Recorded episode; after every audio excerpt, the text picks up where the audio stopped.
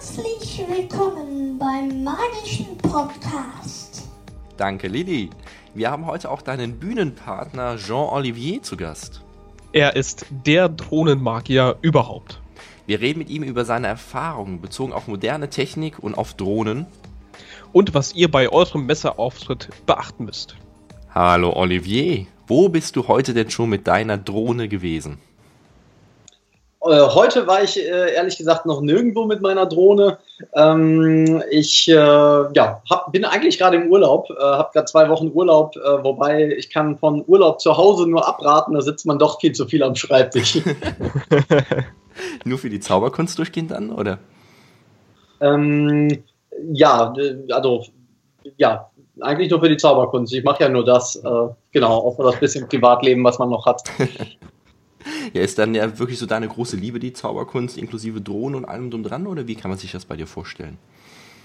Ähm, ja, die Zauberkunst ist auf jeden Fall eine äh, ne große Liebe und eine Leidenschaft, sag ich mal. Ne? Ähm, die, ja, viele sagen auch, es ist ein Virus, aber Virus ist immer so negativ belegt. Ähm, ich würde es eher als Leidenschaft äh, ähm, bezeichnen. Und ähm, ja, die große Liebe ist dann vielleicht dann doch eher so privat äh, ähm, unterwegs. Kommen die beiden sich nicht in eine Quere, ne? Ah, oh, das ist ein ganz schwieriges Thema. ähm, ja, manchmal schon, aber äh, ja, meine Frau hat da Verständnis äh, für, dass ich immer mal wieder so zwischendurch äh, eine Idee habe und dann irgendwie äh, ein bisschen rumspinne. Und ähm, ja, eigentlich, ihr kennt das wahrscheinlich, überall, wo man unterwegs ist, sieht man was, was man irgendwie mit Zauberei verbinden kann, macht da Fotos von, äh, so als Gedankenstütze für später oder ähm, es fällt einem was ein, so zwischendurch, was man mal eben notieren muss. Äh, ja, genau. Aber da hat sie die, die, die Toleranz für. Das freut mich.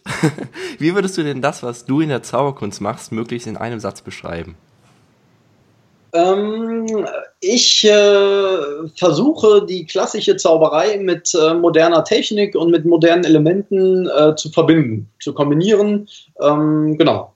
Das ist in einem Satz kurz und knapp. Äh, genau. Also sowohl, es gibt Klassiker, die ich äh, ganz gerne mag ähm, und wo ich auch finde, dass, dass man die beibehalten äh, sollte, aber ähm, da halt so einen neuen Twist reinzubringen, ein bisschen was Modernes mit was Modernem zu kombinieren. Ähm, genau.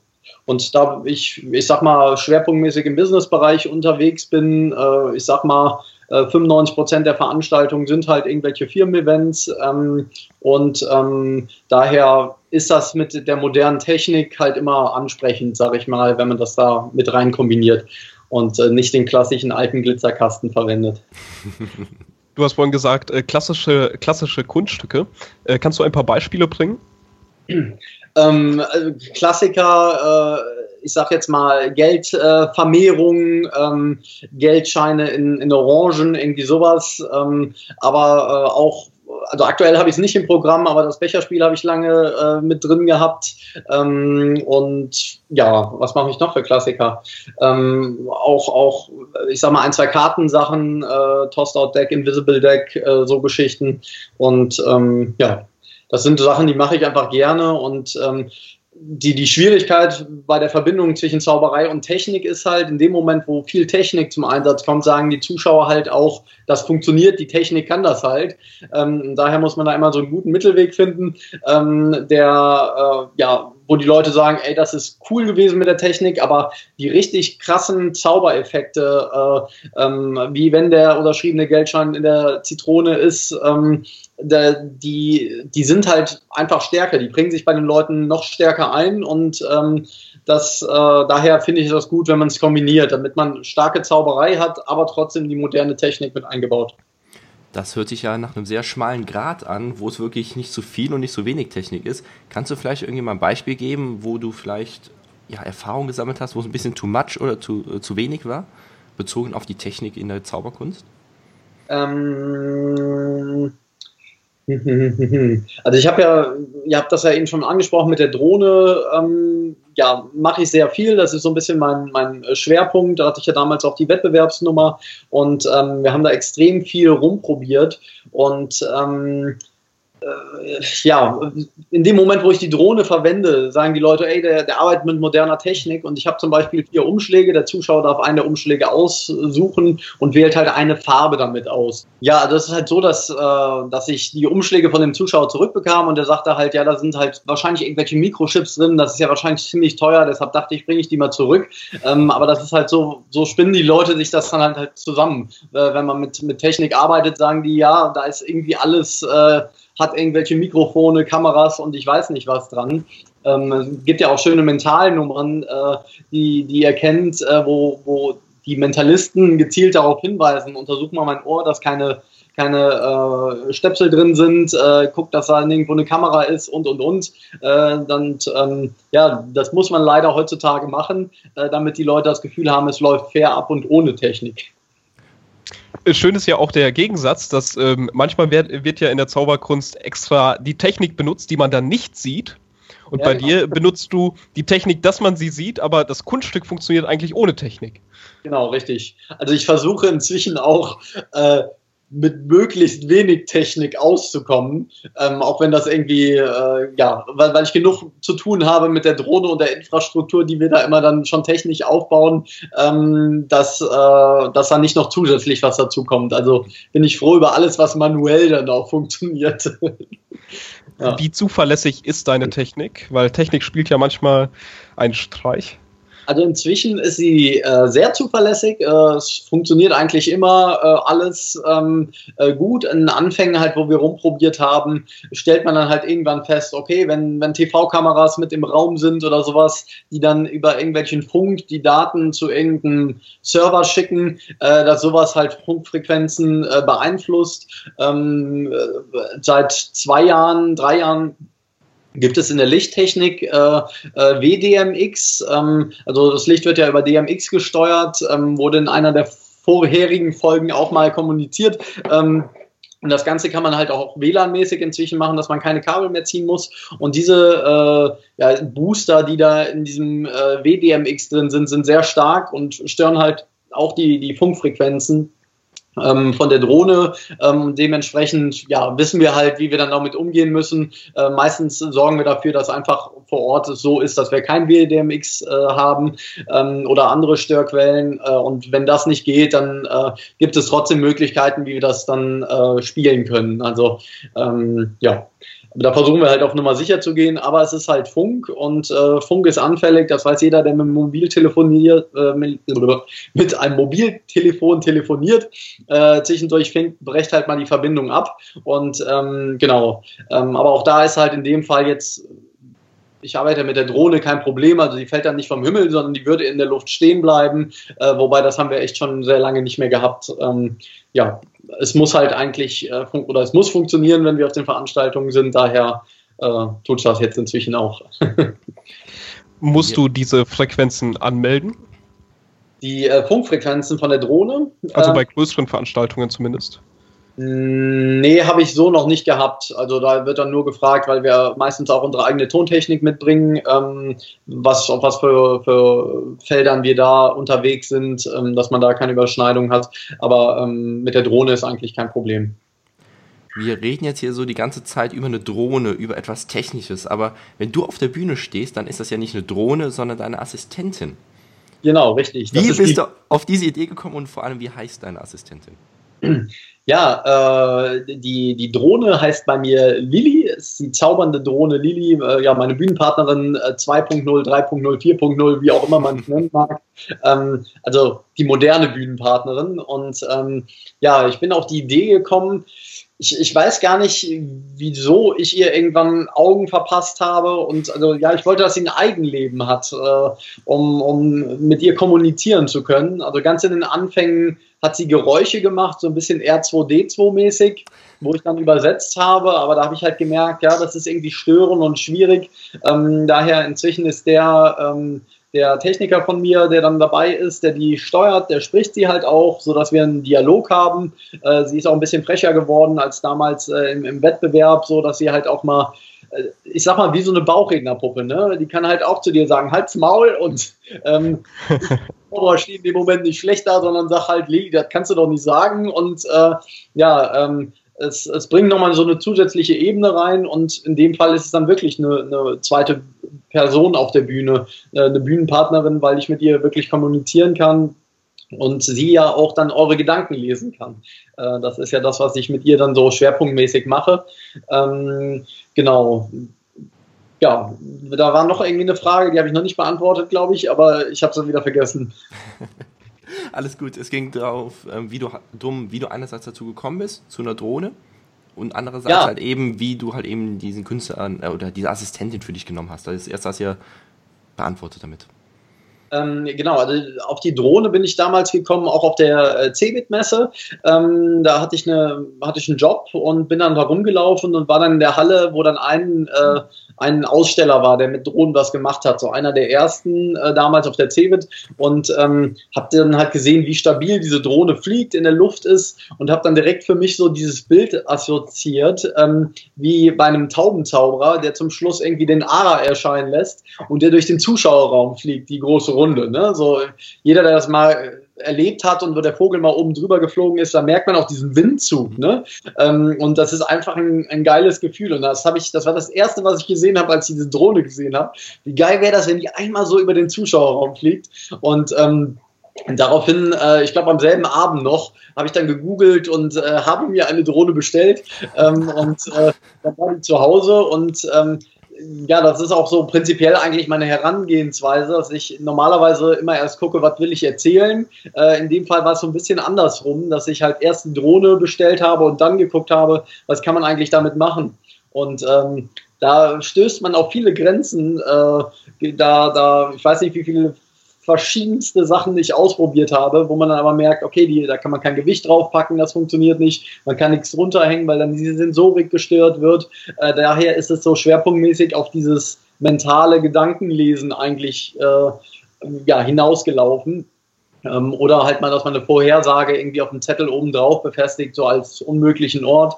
Ähm, ja, und das war halt so, dass ich habe diese Drohne gesehen, habe gedacht, boah, wie geil ist das? Und ähm, habe dann äh, ja die Drohne bestellt, habe damit rumprobiert und äh, habe am Anfang echt äh, viele, viele Probleme gehabt. Ähm, also diesen Ballon-Eck, den ihr ja kennt, wo die Drohne die verschiedenfarbenen Ballons zerschießt.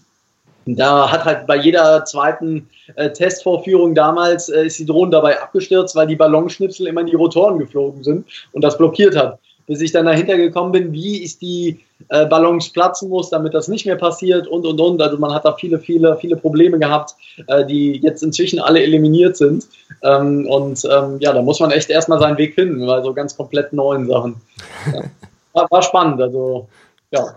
Du hast es vorhin schon angesprochen, dass du deine Drohne ein bisschen modifizierst. Äh, wie ähm, musst du auf das Gewicht aufpassen, dass deine Drohne überhaupt noch abhebt? Ja, ich bin aktuell immer noch bei dem Ursprungsmodell, was ich damals bestellt habe, ähm, weil ähm, die von der Leistung sehr niedrig ist, ähm, weil ich halt sage, okay, inzwischen gibt's da echt äh, Drohnen, da kannst du fünf Kilo drunter hängen, die haben richtig Leistung, aber wenn die einem reinfliegen, machen die auch geschnetzeltes aus dir. Ähm, und bei der Drohne weiß ich halt, mit der kann ich mir oder bin ich mir selber beim, beim Proben damals ins Gesicht geflogen. Das ist wie wenn du dich einmal mit dem Fingernagel kratzt. Ähm, da hast du einen kleinen roten Strich, drei Minuten und das war's. Ähm, dementsprechend, da die wenig Leistung hat, kann man auch nur wenig draufpacken. Also wir sprechen da von 110 Gramm. Ähm, und äh, ja, dementsprechend musste ich dann auch bei den Materialien, wir haben LEDs dran befestigt, äh, gucken, dass man unter dem Gewicht bleibt. Die hat ja diese, diese Augen, die, äh, da habe ich halt auch mit äh, verschiedenen Materialien probiert. Anfangs war es Styropor mit LEDs drauf, die aber sehr blendend waren. Und äh, irgendwann äh, habe ich eine tolle Puppenbauerin gefunden, die dann halt diese Augen, also so, so ja, Plastikaugen, die von innen hohl sind, äh, bemalt hat und von innen ist halt eine LED und dadurch hat man das Gefühl, dass man richtige Augen hat, die man anguckt. Ähm, eigentlich wäre ich da noch gern weitergegangen und hätte gern richtige Augen, die, die, die so zwinkern, auf und zu gehen, sich bewegen, auch äh, autark von der Bewegung der Drohne. Äh, aber da kommt man halt wieder an zu hohes Gewicht. Äh, daher ist das dann irgendwann wieder ab, weggeworfen worden. Momentan probieren wir mit einer leistungsstärkeren Drohne ein bisschen rum. Ähm, aber ja, ähm, wenn man einmal ein funktionierendes System hat, fällt es schwer, einem äh, das äh, beiseite zu legen äh, und zu sagen, wir probieren es jetzt einfach nochmal von vorne mit einem ganz anderen System. Äh, daher bin ich noch ja, beim, beim Alten geblieben und äh, das kommt so immer auch noch gut an. Ähm, ja, wir probieren trotzdem rum, weil man andere Möglichkeiten wieder mit den neuen Drohnen hat. Man hat bessere Bildqualität, ähm, da ich auch in meiner Show das Live-Bild der Drohne übertrage auf, auf Leinwände, ähm, dass die Leute sich selber sehen können, die können winken äh, und man, die sehen das halt, dass es live ist. Ähm, ja, und äh, daher probieren wir dann noch rum, aber wir sind noch nicht komplett umgestiegen. Du sprichst jetzt sehr viel von wir. Wer ist wir? Du, dein Techniker oder wer ist da noch mit dabei? Äh, ja, also ich versuche inzwischen immer alles äh, mit, mit Unterstützung zu machen. Ähm, ich mache sehr viel mit dem Jörg zusammen, äh, das ist der Techniker, der mich eigentlich immer mit der Drohnengeschichte begleitet.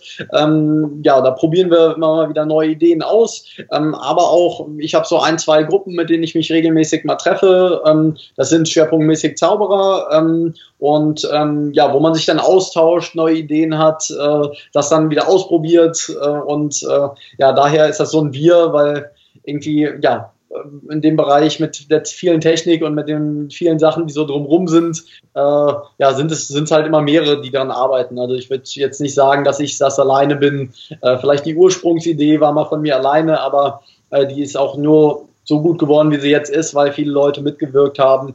Ähm, genau, auch mit, mit Regisseuren, mit denen ich hier und da mal äh, arbeite ähm, oder jetzt auch regelmäßig arbeite. Ähm, die haben auch Ideen, bringen die mit ein und ähm, ja, dann probiere ich wieder aus oder, oder Jörg probiert aus und ähm, ja, dann sieht man, kommt man weiter oder kommt man nicht weiter. Ja. Es gibt jetzt ja auch ähm, eine, ein Gesetz, dass man einen Führerschein für die Drohnen braucht, ab einem bestimmten Gewicht. Äh, hast du das Glück, dass deine Drohne noch unter dem Gewicht liegt oder musst du auch diesen Führerschein äh, haben? Ich habe das Glück, dass die Drohne unter dem Gewicht liegt. Ähm, ähm, auch die, die neueren Drohnen in der Größe liegen eigentlich auch alle drunter. Ähm, aber ähm, im Veranstaltungsbusiness ist es nicht ganz so einfach. Ähm, die wollen auch oder die fragen auch nach den, äh, nach den ja, Führerschein, auch wenn man die gar nicht braucht. Äh, meistens die Leute halt im Eventbereich, die wollen sich halt absichern, die, die Agenturen oder die Veranstalter von, von großen Events, äh, die wollen halt auf Nummer sicher gehen, sagen, ja, haben sie einen Schein, weil sie sich selber halt auch nicht auskennen in der Materie. Äh, ich kann den zwar, könnte den zwar erklären, brauche ich nicht und hin und her, ähm, aber ich habe jetzt äh, vor weiß nicht, drei Wochen, glaube ich, diesen Drohnenführerschein gemacht. Ähm, einfach um ihn zu haben und sagen zu können, ja, habe ich und kann den notfalls zuschicken und dann brauche ich dann nicht stundenlang diskutieren mit denen. Ähm, war aber auch so ein bisschen für mich, weil mich das Thema halt auch privat äh, interessiert, mal mit einer Drohne äh, zu fliegen. Wo darf ich fliegen? Äh, es gibt Flugverbotszonen. Wie hoch darf ich fliegen? Ähm, was ist erlaubt? Was ist nicht erlaubt? Weil halt viele Leute über die Medien äh, äh, Infos bekommen und denken, das ist alles so richtig oder dann nur so ein Halbwissen rüberbekommen. Äh, und da muss man da immer argumentieren. Und äh, wenn man da auf der richtigen Seite des Gesetzes ist und denen sagen kann, so und so ist es, äh, lass mich in Frieden fliegen irgendwie, dann äh, ist das auch okay. Und wenn die wollen, dann können die noch die Polizei anrufen. Äh, und äh, dann sagt der Polizist, ja, der junge Mann hat aber recht und gut ist. Äh, einfach um da sicher zu sein, äh, habe ich gesagt, ich mache den, habe da auch einen erweiterten Schein gemacht, um mich da so ein bisschen äh, mit der Materie noch vertrauter zu machen und ähm, ja, bin da auf der sicheren Seite, was das angeht, würde ich sagen. In den Medien wird ja auch gesagt, dass man nicht über Menschen fliegen darf. Stimmt das? Genau. Weil du machst es ja mit deiner Drohne.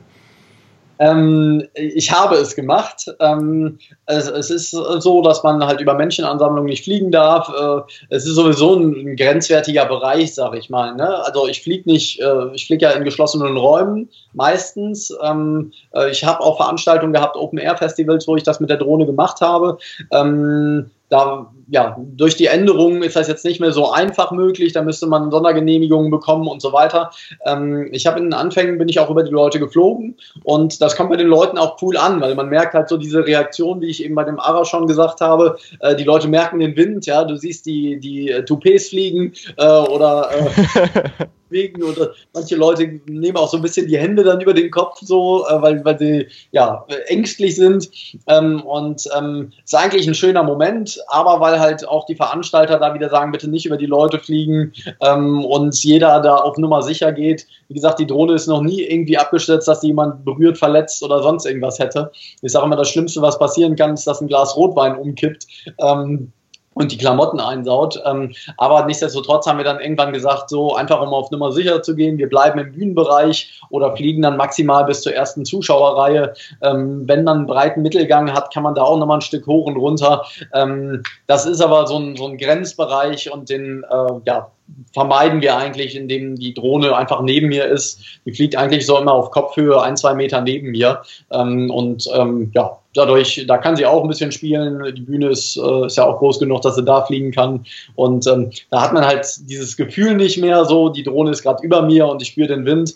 Aber ähm, ja, Nummer sicher ist Nummer sicher, ähm, auch wenn wir nie ein Problem hatten in den vier, fünf Jahren, die wir das jetzt schon machen. Ähm, genau, fünf Jahre sind es, glaube ich, ja. Kannst du ein paar Tipps mitgeben, wenn jemand sagt, ich wollte schon immer mal eine Drohne fliegen? Auf was muss man achten? Welche Modelle kannst du empfehlen? Brauche ich den Drohnenführerschein eventuell dafür? Ähm, ich, ja, ist schwierig, weil es Drohnen für, für alle Bereiche geht. Es gibt inzwischen die ganz kleinen, diese Fotodrohnen, die du hochschmeißt, äh, die irgendwie so vier, fünf Meter fliegen, äh, die über Bluetooth laufen. Äh, da kannst du schön ein Selfie mitmachen oder irgendwie die mal einmal im Kreis um dich fliegen lassen. Ähm, dann gibt's größere Drohnen, mit denen du halt längere Distanzen auch machen kannst. Ähm, ähm, wenn du jetzt schöne Panoramabilder haben willst, dann, dann kannst du auch eine fette Kamera drunter hängen sowas ist halt für den, für den normalen User jetzt nicht unbedingt äh, so empfehlenswert. Also wenn man einfach mal so ein bisschen fliegen will, würde ich irgendwie so eine kleine Drohne äh, empfehlen. Äh, da gibt es verschiedene Hersteller. Ich selber arbeite mit dem, mit dem Hersteller Parrot viel. Ähm, da ist der Hauptsitz in, in Frankreich. Äh, die, die haben ähm, so eine kleine Drohne, da gibt es verschiedene Modelle von äh, Rolling Spider, Mambo, ich weiß nicht was. Jetzt Schleichwerbung, eigentlich müsste ich Geld von denen dafür kriegen. Mit denen kann man verschiedene Sachen machen. Äh, die, die, sind ganz lustig, so für den Spielzeugbereich, kosten um die 100 Euro, also nicht viel. Die sind 10 mal 10 Zentimeter groß, kann man nichts mit kaputt machen, aber viel Spaß haben. Äh, auch im Haus fliegen. Äh, wenn man rausgeht, würde ich dann schon eher auf so eine DJI zum Beispiel ähm, gehen. Ähm, und da gibt es inzwischen auch eine, eine kleinere. Ähm, ähm na, wie heißt er, äh, die, die, DJI Spark, ähm, die macht ein gutes Bild, äh, ist aber auch schon sehr leistungsstark, also da würde ich auch nicht mit dem Finger reinfassen wollen. Ähm, und dann gibt es da halt noch, noch größere. Also es gibt die Mavic, die so ein bisschen zusammenklappbar ist, die kann man ganz gut transportieren. Äh, es gibt diese Phantom-Serie, wo es verschiedene Modelle gibt. Ähm, und also das ist Wahnsinn, was da inzwischen alles an Technik drin ist. Ne? Also die, die kannst du gar nicht frontal von der Wand fliegen, weil die irgendwelche Ultraschallsensoren dran hat, die dann die Drohne einfach zwei Meter davor zum Stoppen bringen und sagen. Ähm, damit halt einfach so, so Unfälle nicht mehr passieren können. Und äh, die machen halt super Bilder und das ist so ein krasses Gefühl. Da gehst du einmal kurz an den Joystick und dann zieht das Ding 50 Meter mal eben in die Luft hoch. Ähm, also die haben richtig Power, die Dinger, äh, und machen richtig Spaß. Ähm, daher, also es gibt echt Drohnen für alle Bereiche. Äh, daher kann ich keine konkrete äh, Empfehlung abgeben, aber die Firma DJI macht halt sehr hochwertige Geräte. Ich glaube, die kleinen fangen da so bei 700 Euro an. Äh, also sind dann natürlich auch direkt was äh, teurer. Ähm, wenn du eine schöne Drohne haben willst, musst du so 1000 bis 1500 Euro einplanen. Ähm, und sonst gibt es halt so diesen, den Spielzeugbereich, äh, den Parrot ganz gut abdeckt. Ähm, und ähm, ja, ähm, ich selber verwende die AR-Drohne, da gibt es noch so Restposten, aber ähm, die ist nicht mehr ja, so komplett up to date. Nutze ich aber auch deshalb zum Beispiel, weil die kein GPS drin hat. Die neuen Drohnen haben alle GPS drin. Äh, das macht schon wieder Probleme bei Veranstaltungen, äh, wenn ich jetzt in der Nähe von einem Flughafen arbeite, äh, würde die Drohne zum Beispiel gar nicht aufsteigen, wenn die sieht, ich bin in der Nähe des Flughafens, weil die dann verriegelt sind. Ähm, ich bin aber dann in einer geschlossenen, einem geschlossenen Raum, also greife ich nicht in den Luftfahrtsraum ein. Ja, daher darf ich da fliegen, aber ich kann nicht fliegen, weil die Drohne sagt, nee, hier nicht. Ähm, und halt so Sachen, äh, da muss man halt auch drüber nachdenken, wenn man dann auf so eine neue umsteigt. Äh, wie rüstet man die um, dass man so Probleme nicht mehr hat? Und äh, ja, gibt extrem viele Punkte, die, wo man sich dreimal überlegen sollte, ob man eine Drohne auf der Bühne oder nicht.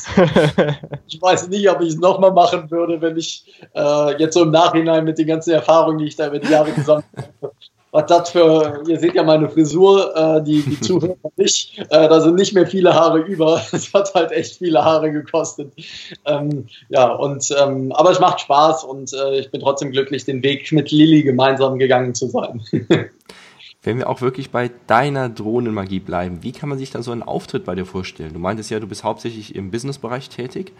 Bist du dann ausschließlich nur mit Drohnenzauberei gebucht? Ein zehnminütiges Programm, ein halbstündiges Programm? Machst du Abendprogramme mit der Drohne? Oder ist das wirklich nur ein, zwei Acts?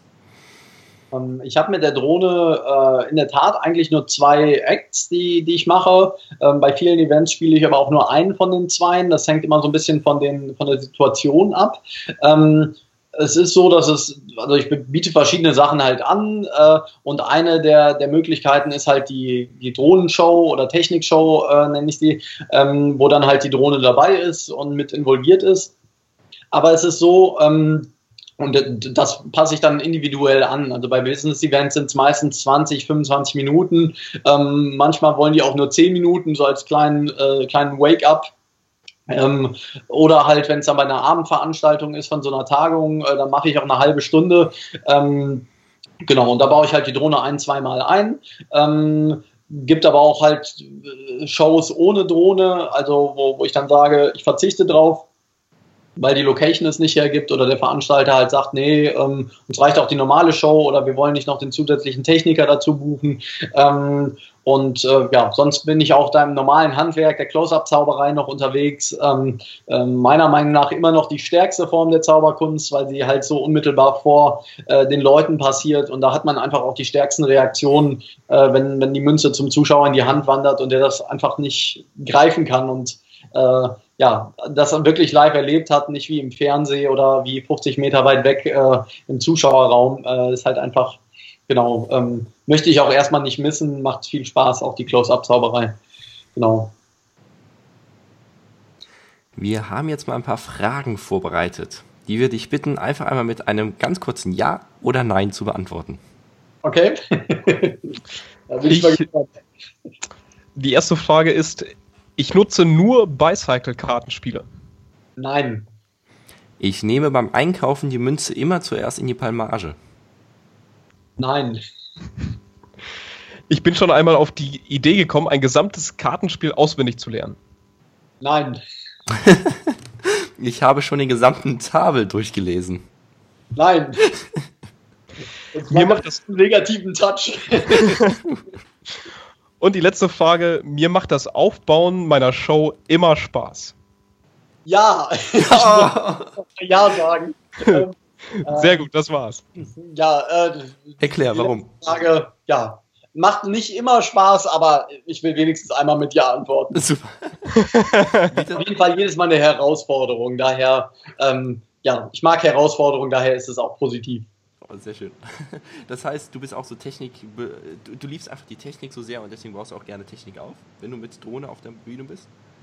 Ja, und wir müssen halt auch immer so ein bisschen gucken, wo bauen wir es auf, dass es äh, für uns optimal funktioniert. Ähm, wenn wir zum Beispiel beide Drohnen-Acts machen, äh, wird zwischendurch ein Akkuwechsel gemacht. Äh, das heißt, die Drohne fliegt entweder beiseite oder landet auf der Bühne und ähm, dann äh, kommt der Jörg und ähm, wechselt den Akku in der Zeit. Ähm, und halt so Sachen muss man dann einplanen. Wenn er dann aber 40 Meter weit hinten äh, am Technikplatz äh, ist, dann ist es schon wieder schwierig, das mal eben zu machen. Also muss man dann gucken, ist er in dem Fall, steuert er vielleicht vielleicht von neben der Bühne dann und nicht vom Technikplatz. Ähm, und äh, ja, auch die, die Tontechnik, wie eben schon gesagt, äh, haben wir eigentlich immer selber dabei und bevorzugt ist es vorne irgendwie neben der Bühne, wenn wir das dann selber von dort aus äh, eingreifen können. Ähm, ja, und äh, ja, genauso ist es aber auch möglich hinten und da muss man halt immer dann in der Location. Jede Location ist irgendwie anders. Äh, daher sage ich, es ist jetzt eine neue Herausforderung. Geht man neben die Bühne, geht man nach hinten, geht man in den Zuschauerraum, wo man vielleicht versteckt sitzen kann oder ja, daher äh, ist es auch immer ein bisschen spannend. Ähm, genau. Und es macht Spaß, weil wir so ein bisschen so einen inneren, also für, für uns so ein, so ein Battle haben, jedes Mal so ein bisschen schneller zu sein als beim Mal davor. Ähm, ja, weil diese ganze Zeugs aufbauen, sage ich mal, wir haben, wir setzen immer zwei Stunden an, äh, inzwischen sind wir aber deutlich schneller. Also mit der halben Zeit kommen wir auch aus. Ähm, ja, aber sicher ist sicher. Wenn du dir vorstellen kannst, dass du deinem 18-jährigen Ich irgendwie einen Ratschlag oder einen Tipp geben darfst, um nochmal so weit zu kommen, wie du jetzt der, äh, der Fall ist, wie es bei dir der Fall ist, ähm, was würdest du dem raten, möglicherweise vielleicht in der Hälfte der Zeit dorthin zu kommen? In der Hälfte der Zeit. Ähm, ich glaube, ich würde gar nicht raten, unbedingt in der Hälfte der Zeit dorthin zu kommen, weil ich glaube, es ist extrem wichtig, ähm, selber Erfahrungen zu sammeln. Und ich glaube, man, man, man lernt nur dazu, also jeder, jeder Weg, egal ob wie ihr den geht oder wie ich den gehe oder wie jemand anders den geht, ist ein Weg, der einen selber zu, zu einem äh, Individuum macht. Äh, wenn man jetzt da irgendwie so einen Weg vorgibt, äh, dann, dann ist es, dann kommt am Ende ein Einheitsbrei raus. Daher ist jeder auf seine Art besonders. Also ich sage jetzt mal ich, dadurch, dass ich mich mit der Drohne speziell beschäftige, der andere, ähm, oder ursprünglich komme ich aus dem, aus dem Gartenbereich, also bin gelernter Landschaftsgärtner, habe Landschaftsarchitektur dann studiert, ähm, habe mich dann auch viel mal so mit Zauberei, mit, mit Pflanzen irgendwie beschäftigt, so einfach mal so als als, Idee. Und wenn jetzt jemand zum Beispiel den Weg geht, hat er ganz andere Kunststücke und äh, ein ganz anderes Wissen, mit dem er arbeiten kann. Und dadurch äh, kriegt man, glaube ich, die individuelle Show erst hin. Äh, daher würde ich jetzt äh, nicht unbedingt sagen, äh, so und so kann man es schneller machen. Ähm, also Empfehlungen sind, äh, glaube ich, sich äh, mit anderen Leuten auszutauschen. Das finde ich extrem wichtig. Ähm, das ist für mich eigentlich so das Wichtigste, ähm, weil wenn man nur alleine in der Kammer sitzt äh, und vor sich hinzaubert, da kann man vielleicht den einen oder anderen Griff, aber wenn man den nicht ein paar Mal vielleicht vor anderen Kollegen gezeigt hat, dann weiß man noch nicht, in welchem Winkel kann man den überhaupt zeigen. Und ähm, ja, bekommt neue Ideen, irgendwie man, man ihr kennt das, man kommt von Hölzchen auf Stöckchen. Äh, wenn, wenn eine Idee kommt, hat der nächste die nächste Idee dazu und dann hat man wieder selber eine Idee zu der Idee und äh, so kommt man manchmal auf ganz verrückte Sachen. Ähm, und dann letzten Endes, wenn man äh, also rausgehen und zaubern, das finde ich auch extrem wichtig, ähm, weil in der Kammer alleine lernst du nicht mit dem Zuschauer umzugehen. Ähm, ich habe in meinen Anfangszeiten, damals noch während der Ausbildung und während des Zivildienstes, äh, habe ich mich mit einer Gruppe Zauberer, also jede Woche in einer Kneipe getroffen. Da war irgendwie der Deal, ähm, wir kriegen freie Essen und Trinken und dafür zaubern wir für die Gäste war so eine amerikanische äh, Kette, nicht Kette, aber so ein amerikanischer Laden. Und äh, wir waren dann immer zwischen fünf und 15 Zauberern, also eine relativ große Truppe. Äh, daher hat sich der Laden das trotzdem was kosten lassen, sage ich mal, äh, wenn da 15 Leute essen und trinken. Ähm, aber wir sind halt dann alle an die Tische gegangen, haben da gezaubert und da habe ich extrem viel Praxis äh, gesammelt. Äh, du weißt halt irgendwann jeden dummen Spruch, der kommen kann und kannst mit einem dummen Spruch darauf antworten, äh, wenn du das willst oder halt damit umgehen irgendwie. Auch mit Extremsituationen, wenn die Leute schon richtig einen Kahn hatten, was man halt auf Veranstaltungen auch mal hat, äh, wenn du da erst den Auftritt um 10 hast und dann der Besoffene auf der Bühne torkelt und sagt, so, jetzt will ich auch mal, ähm, dann lernt man halt so damit umzugehen. Daher kann ich jedem nur empfehlen, möglichst viel auftreten, möglichst viel ähm, zeigen. Vielleicht erstmal so im Close-Up-Bereich. Dann, es gibt diese offenen Bühnen, äh, die Zaubersalons, mehr so im norddeutschen Raum. Ich glaube, in Süddeutschland gibt es sie gar nicht so stark. Aber dafür haben die wahrscheinlich andere Sachen, äh, wo man auftreten kann und da einfach Erfahrungen sammeln äh, und dann auch wieder zurück zu dieser Gruppe, dass man dann Feedback bekommt von den Freunden, Kollegen, die da sind, äh, die einem eine ehrliche Rückmeldung geben, dass man da immer selber auch so ein bisschen kritisch ist, ähm, war das jetzt gut oder nicht gut? Ähm, ja, und ähm, das sind so ja, meine Empfehlungen so in die Richtung. Danke dir. Du hast das vorhin schon einmal äh, angesprochen, dass du auch bei der CeBIT warst. Ich weiß gar nicht, ob du an dem äh, Tag einen Auftritt hattest. Ähm, was muss man dabei beachten, wenn man auf einer Messe gebucht ist, deiner Meinung nach? Ähm, ist eine schwere Frage, weil es viele Sachen zu, zu beachten äh, gibt.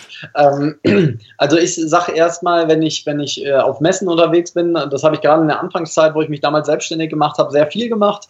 Ähm, weil es einem eine gewisse Sicherheit gibt, äh, weil, weil ja das ganz gute Jobs sind und dann über mehrere Tage ähm, von der Bezahlung her, sage ich mal. Ähm, es ist aber auch gut, um, äh, um neue Kunststücke im Close-Up-Bereich zum Beispiel, wenn man da jetzt viel Close-Up macht zum Beispiel, äh, einzuschleifen ähm, und ähm, mein Tipp ist da, dass man da nicht mit einer künstlerischen Haltung rangeht an so einen Messejob, äh, sondern äh, sich eher als Dienstleister sieht, ähm, weil das ist man da letzten Endes. Letzten Endes werde ich gebucht oder wird der Zauberer gebucht, um Leute an den Stand zu, äh, zu äh, ziehen, ähm, eventuell, wenn gerade am Stand viel los ist, um die Leute zu halten äh, oder um, was ich auch schon hatte, irgendwie so im, Backstage-Bereich dann von so einem Stand, äh, dann die VIP-Kunden so ein bisschen zu unterhalten, zu bespaßen. Einfach, dass der Kunde sieht, an dem Stand gibt es einen Mehrwert, außer den Kaffee und den Cocktail, den es sonst überall gibt. Und ähm, das ist in dem Fall eine Dienstleistung. Äh, ich sage jetzt mal, da hebt der eine Messestand-Mitarbeiter die Hand und dann geht man da hin und zeigt ein, zwei Tricks, macht ein paar äh, Gags, bringt die Leute ins Gespräch äh, oder man versucht halt neue Leute an den Stand zu ziehen mit, äh, ja, mit den Brot- und Butter-Routinen, sage ich mal. Ähm, das ist so das, äh, ja, was ich da schwerpunktmäßig auf Messen gemacht habe. Es ist seltener der Fall, dass da wirklich eine Firma kommt, also zumindest war es bei mir so, die sagt, entwickeln Sie mal eine individuelle Show, die Sie zehnmal am Tag spielen. Ähm, das wird auch immer schwieriger auf Messen sowas äh, zu machen. Äh, ein, zwei Mal habe ich das gemacht, aber ähm, ja, das kommt nicht so häufig vor. Also in dem Fall ist man wirklich Dienstleister und wenn dann die Firma sagt, ja, wir wollen gerne noch ein Logo unterbringen äh, bei Ihnen äh, in der Zauberei oder wir wollen gerne noch dieses Produkt oder unsere Dienstleistung so ein bisschen thematisiert haben, dann mache ich mir Gedanken, wie kann ich das einbauen und äh, zeige das da dann 500 Mal am Tag. ähm, und ähm, da ist der Spaßfaktor niedrig und die Kreativität sehr niedrig im Vergleich zu, zu sonstigen Auftritten. Aber ähm, ja, dafür ist man dann halt, äh, ja, verdient man gutes Geld da, sag ich mal. Wie sieht das aus, wenn du so einen ganzen Tag dort stehst und möglicherweise sogar noch mehrere Tage am Stück? Wie bleibst du da motiviert? Also, weil irgendwie musst du dir etwas Professionelles darbieten. Das heißt, irgendeine Motivation muss in dir ja sein. Ähm, am, ich sag mal, den ersten Tag ist man sowieso äh, motiviert, weil man auch diesen, diesen Standard-Adrenalin-Schub hat, irgendwie, dass man da jetzt erstmal alles kennenlernen muss und äh, auch erstmal den, den Leuten vom Stand und der Firma zeigen muss, wenn man nicht schon für die, für die vorher gearbeitet hat, dass das was ist, äh, was man macht, beziehungsweise sind immer ein paar neue Mitarbeiter dabei. Also ich habe einige Firmen, die begleite ich jetzt schon seit vier, fünf Jahren auf Messen äh, und da sind immer neue Leute dabei. Und dann kommt dann der vom Jahr davor, zeigt auch mal den und den. Und dann äh, versuche ich aber auch nicht immer direkt das ganze Material am ersten Tag rauszuhauen, ähm, sondern äh, ja, versuche das so ein bisschen aufzuteilen auf die verschiedenen Tage, äh, versuche dann auch immer mal wieder so die, die Mitarbeiter zwischendurch, weil das merkt man halt schon auch äh, dann bei den Unternehmen, dass dann äh, so nach und nach die Leute am zweiten Tag äh, düdeln die schon wieder viel mehr am Handy rum als am ersten Tag. Äh, am, am dritten Tag sind die dann teilweise gar nicht mehr am Stand oder sind nur noch am Kaffee trinken, je nachdem, wo man da unterwegs ist. Und ähm, auch da so ein bisschen äh, sehe ich das als meine Aufgabe, ähm, dass äh, die, die Frau vom Marketing meistens, die einen dann gebucht hat, äh, dass die dann auch sieht, ja, der macht auch was für uns, so, so als kleines äh, Wake-up am Morgen, so nach dem Motto, hier, ich habe noch mal einen coolen Trick heute Morgen für euch äh, und dann äh, sind die motiviert oder gegen Ende des Tages ähm, oder die mit einzubeziehen. Ähm, ja, und ich selber es ist schwer, sich teilweise zu motivieren, ne? wenn du am fünften Tag irgendwie auf einer Messe bist und äh, kaum mehr Stimme hast und deine Füße und Beine merkst äh, und dir so denkst, oh, aber äh, dann denke ich mir, okay, die, die, ja, äh, sind da, die wollen, dass ich da Leistung bringe, also gebe ich nochmal Gas und versuche dann auch nochmal zu zeigen am letzten Tag, dass ich noch voll Energie bin und gehe dann auch nochmal hin, so, und heute holen wir uns nochmal hier ein paar Leute am Stand und äh, dass sie halt sehen, dass die Motivation auch da ist, das überträgt sich auch auf die Mitarbeiter. Also ich bin da nicht nur Zauberer und äh, muss selber motiviert sein, sondern auch so ein bisschen Motivationscoach. Ähm, und ähm, das, das kommt eigentlich immer ja, gut an, äh, wo, die, wo die halt im Nachhinein auch alle sagen, das war super, wie sie das gemacht haben. Und ähm, ja, da, da holt man halt die letzten Reserven raus, aber nach fünf Tagen Messe, da braucht man auch erstmal einen Tag Bett. da geht nicht so viel dann. Äh, wann ist der Stand am meisten besucht? Ist das in der Regel in der Woche und dann noch am Mittag? Ähm, das ist schwer zu sagen. Das hängt immer ab, wo der Stand ist äh, auf der Messe. Wenn du zum Beispiel einen Messestand hast, der direkt am Eingang ist, dann hast du es eher, dass morgens, wenn die Leute reinströmen, beziehungsweise dann eher zu den späteren Stunden, wenn die Leute wieder von der Messe gehen. Weil da sind die noch, da haben die zwar eigentlich keinen Bock mehr, aber da sind die noch entspannt, sag ich mal. Morgens haben die dann Termine, dann wollen die schnell rein. Ähm, wenn du ja, relativ mittig auf dem Gelände bist oder sowas, ist die Mittagszeit natürlich das, wo am meisten los ist. Ähm, ich sag mal 11 bis 15 Uhr ist so die Zeitspanne, wo, wo am meisten auf den Ständen los ist. Und ähm, auch da hängt es von der Messe ab. Also es gibt Messen, da dachte ich, oh, war hier heute überhaupt mal jemand vorbeigegangen? Und dann gibt es wieder Messen, also das ist ganz furchtbar, weil das, ich hasse nichts mehr, als da rumzustehen und das Gefühl zu haben, äh, nichts, also man, man kann nichts machen, man würde aber gerne, aber es kommt halt einfach kein Mensch da vorbei irgendwie, weil auf der Messe wenig los ist.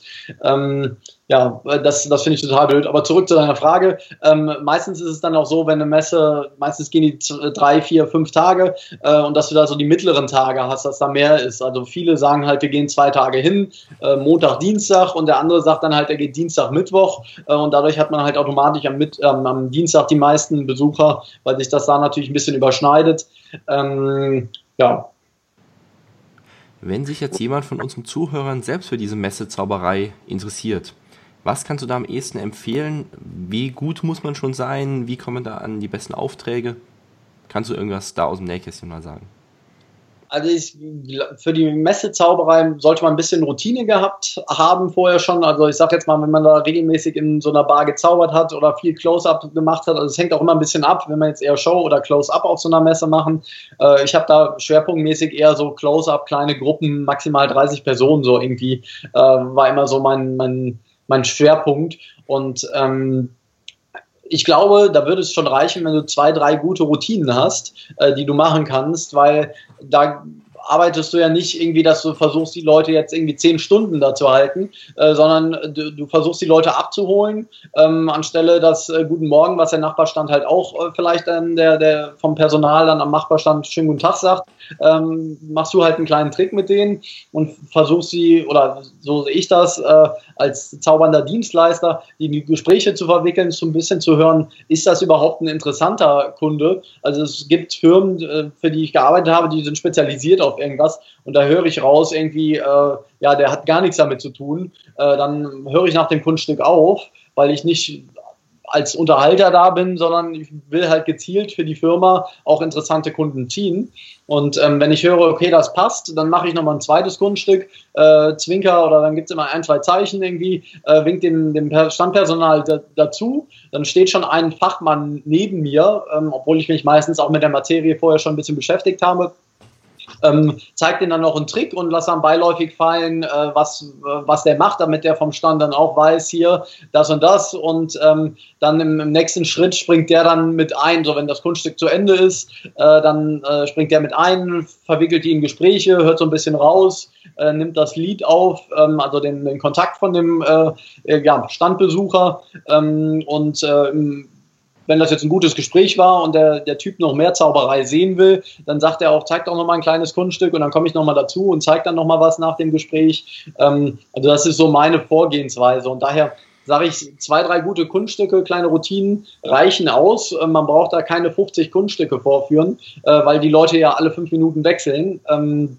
und ähm, äh, genau, als Tipp noch so irgendwie, um da reinzukommen, war ja noch die Frage. Also was ich gemacht habe, ähm, die, den ersten Messejob, den ich hatte, äh, da bin ich dann halt nach dem anstrengenden Messetag dann noch rumgelaufen äh, an die Nachbarstände. Ähm, man lernt da relativ schnell mit Frustration umzugehen, weil äh, es ist schwierig, die richtigen Ansprechpartner zu kriegen. Da vielleicht noch der Tipp, meistens ist am ersten Tag die, die Dame vom Marketing, die das meistens organisiert oder die den Messestand plant, ähm, ist noch vor Ort, weil die am ersten Tag erstmal guckt, dass alles läuft und nochmal die letzten Absprachen trifft. Ähm, die Tage drauf kann es sein, dass sie da ist, ist aber meistens so, dass sie wirklich nur am ersten Tag da sind und dann fährt die wieder zurück ins Büro und plant schon die nächste Messe. Ähm, das heißt, der erste Tag ist eigentlich am wichtigsten, wenn man da wirklich einen richtigen Ansprechpartner kriegen will. Und dann bin ich halt in den Anfängen da echt, äh, habe da 50 Stände abgeklappert äh, nach dem Messetag. Äh, ich sag mal, die letzte Stunde ähm, arbeite ich meistens nicht äh, auf der Messe oder am, am Stand selber, äh, sondern gehe dann halt rum und versuche dann neue Kontakte zu machen. Also habe ich früher viel gemacht, inzwischen ähm, ja, brauche ich das nicht mehr machen, weil es halt echt anstrengend, äh, da quatschst du da, dann äh, wollen die nochmal einen Trick sehen und, und, und. Äh, das ist halt, ja, Hardcore-Akquise, sag ich mal. Ähm, aber darüber kommt halt dann der ein oder andere Kontakt, vielleicht nicht unbedingt die nächste Messeveranstaltung, sondern vielleicht dann die Firmenfeier oder Weihnachtsfeier. Ähm, und ja, so habe ich am Anfang halt relativ viel Akquise selber gemacht, da auch den Fehler gemacht, äh, dass ich den Leuten meine Karten dagelassen habe, aber keine Karten mitgenommen habe. Also versucht möglichst am ersten Tag äh, hinzugehen, damit ihr die richtigen Ansprechpartner kriegt. Äh, versucht die Kontakte von der Frau zu kriegen, damit ihr die im Nachhinein anrufen könnt, beziehungsweise anschreiben könnt, um mir einen Link zu schicken von einem Video von dem, was du machst.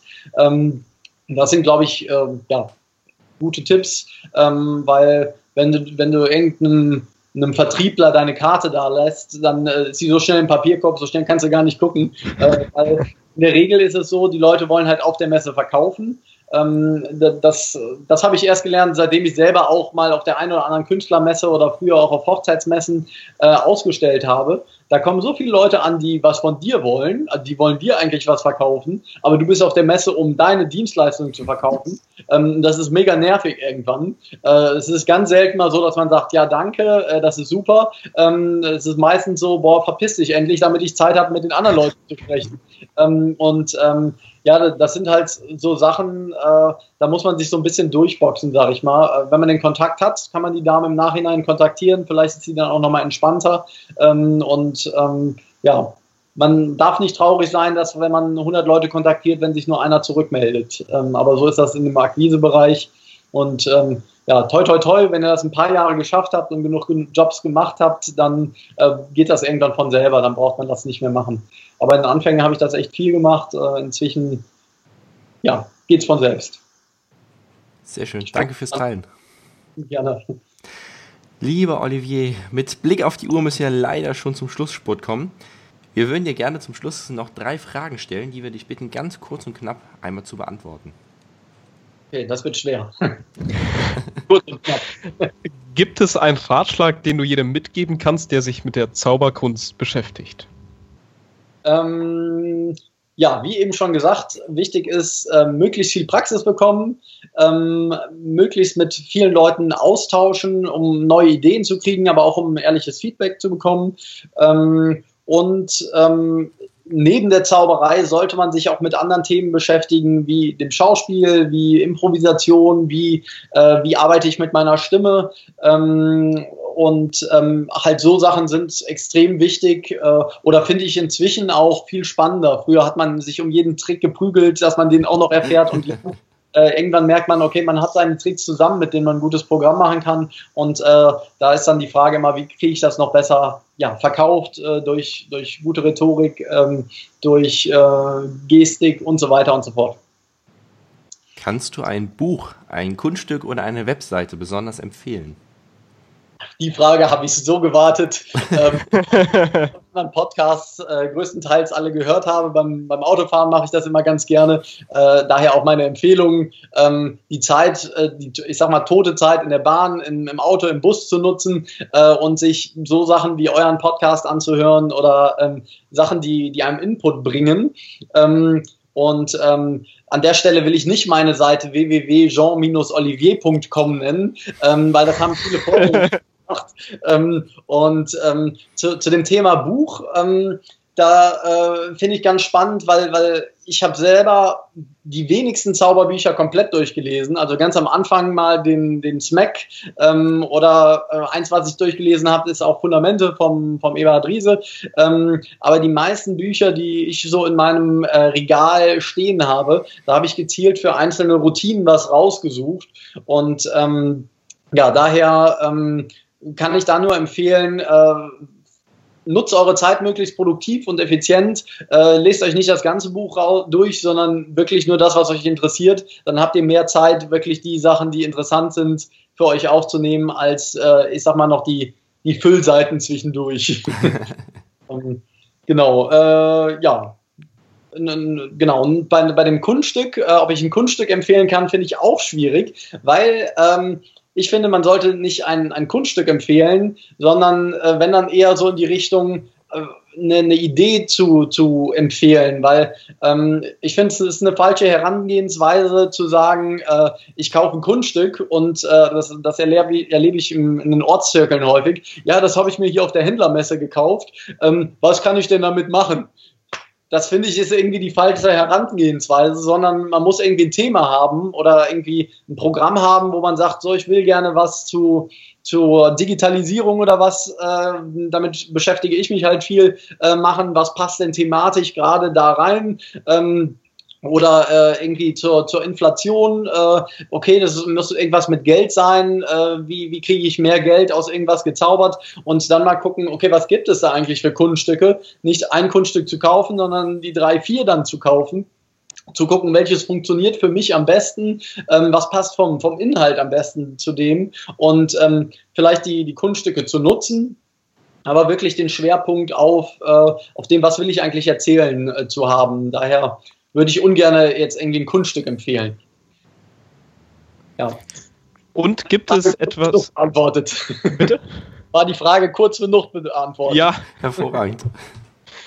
Und gibt es noch etwas, was du den Hörern zum Schluss mitgeben möchtest? Du hast das Schlusswort. Ähm, ja, hier vielleicht nochmal der Tipp guckt euch Shows an, auch über den Zauberbereich hinweg, äh, ähm, sei es irgendwelche Varieté-Produktionen im GOP, äh, bei, bei Roncalli, auch Zirkuszelt-Produktionen, äh, wie die ganz großen vom, vom Cirque du Soleil. Äh, schaut euch sowas an, auch mal ein Theaterstück, weil da kann man auch viel lernen, äh, wie man so ein Programm aufbaut ähm, und ähm, ja, äh, wie man sich auf der Bühne bewegt, verhält. Ähm, also so ein bisschen über diesen Zauberkreis hinweg zu schauen, ähm, weil leider ist es sehr viel so Kleinkrämerei irgendwie äh, in, in, in, der Zauberei. Ähm, man kennt häufig nur, was machen die anderen Zauberer, aber hat nie irgendwie eine andere Show mal gesehen. Ähm, daher empfehle ich euch, guckt ein bisschen über den Rand hinaus äh, bei den Tricks, bei den, bei den Shows ähm, und ähm, ja, entwickelt euch auch in andere Richtungen weiter, weil ich sage immer, Ziel sollte irgendwann sein, dass die Leute dich nicht als Zauberer abspeichern, äh, sondern als Daniel Duc oder äh, Dominik Fontes. Ähm, und ähm, dass, äh, dass die sagen, hier, der war bei uns und nicht der Zauberer war bei uns, weil ihr kennt das, meistens ist es so, ja, ich habe vor kurzem einen Zauberer gesehen, aber die können keinen Namen dazu sagen.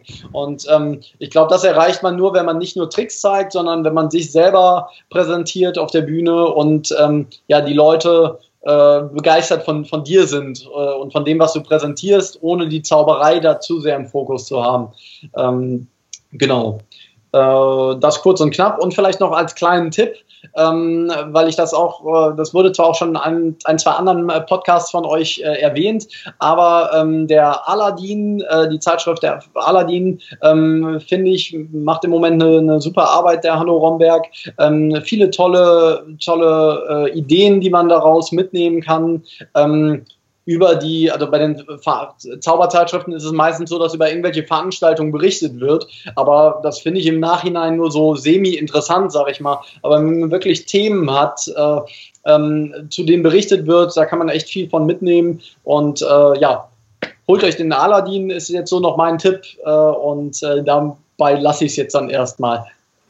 Wunderschönes Schlusswort. Danke dir, dass Danke du mit dabei warst ja, ich danke euch, dass ich dabei sein durfte und macht weiter so. Das ist echt eine, eine coole Geschichte. Ich glaube, da kann jeder was mitnehmen, egal ob Anfänger oder Profizauberer. Ähm, wie gesagt, ich höre euch auch immer gerne auf den langen Autofahren quer durch die Welt. das freut uns Danke sehr. dir. Dankeschön, alles Gute dir und bis bald. Tschüss, Olli. Alles gut. Ciao.